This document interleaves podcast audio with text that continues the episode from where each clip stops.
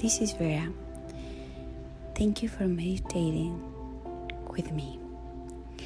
Sit in a comfortable position and start connected with your breathing. Inhale deeply, and when you are exhaling, let go any tension in your body and start feeling the sensation of this water that comes from the divinity, from the sky, from the universe, coming through your head, your eyes, your nose, and start relaxing all your face and your neck.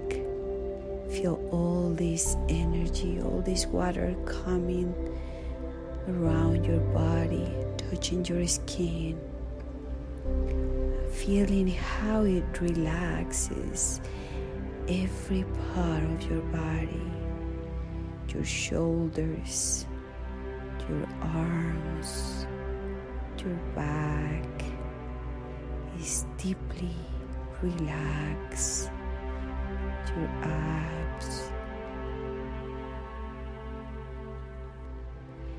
fully relaxed, your hips, your legs are totally relaxed, and you connect with this energy of feeling in peace, in harmony with everything inside of you.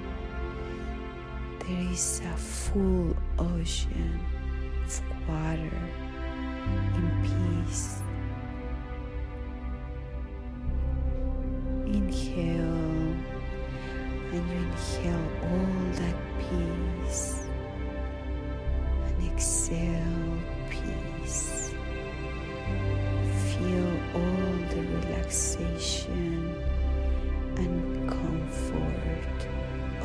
being here, calm and serene.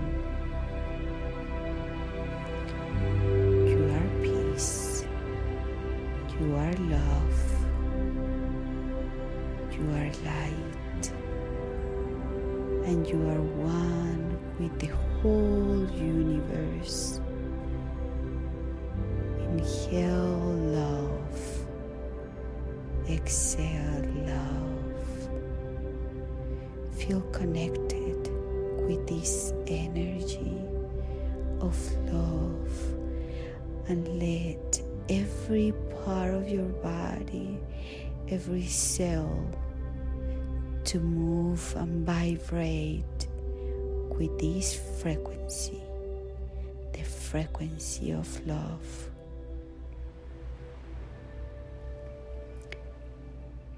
To connect with everything that vibrates love. Inhale and feel how the water, this beautiful energy, enlightened, peaceful, and harmonious, starts living, allowing your body to keep all this peace and relaxation. And leaves your legs, your hips,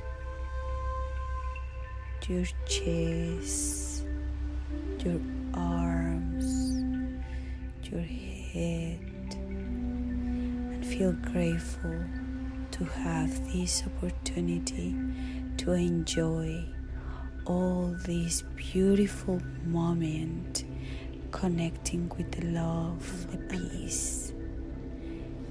Inhale and let the air come inside of you, filling all your body with peace and love. Exhale and exhale love and peace. Slowly come back to here and now and open your eyes whenever you are ready. Thank you, thank you, thank you. The affirmation for this week is My heart is an abundant source of love. I am well. I am happy. Have a wonderful day. Namaste.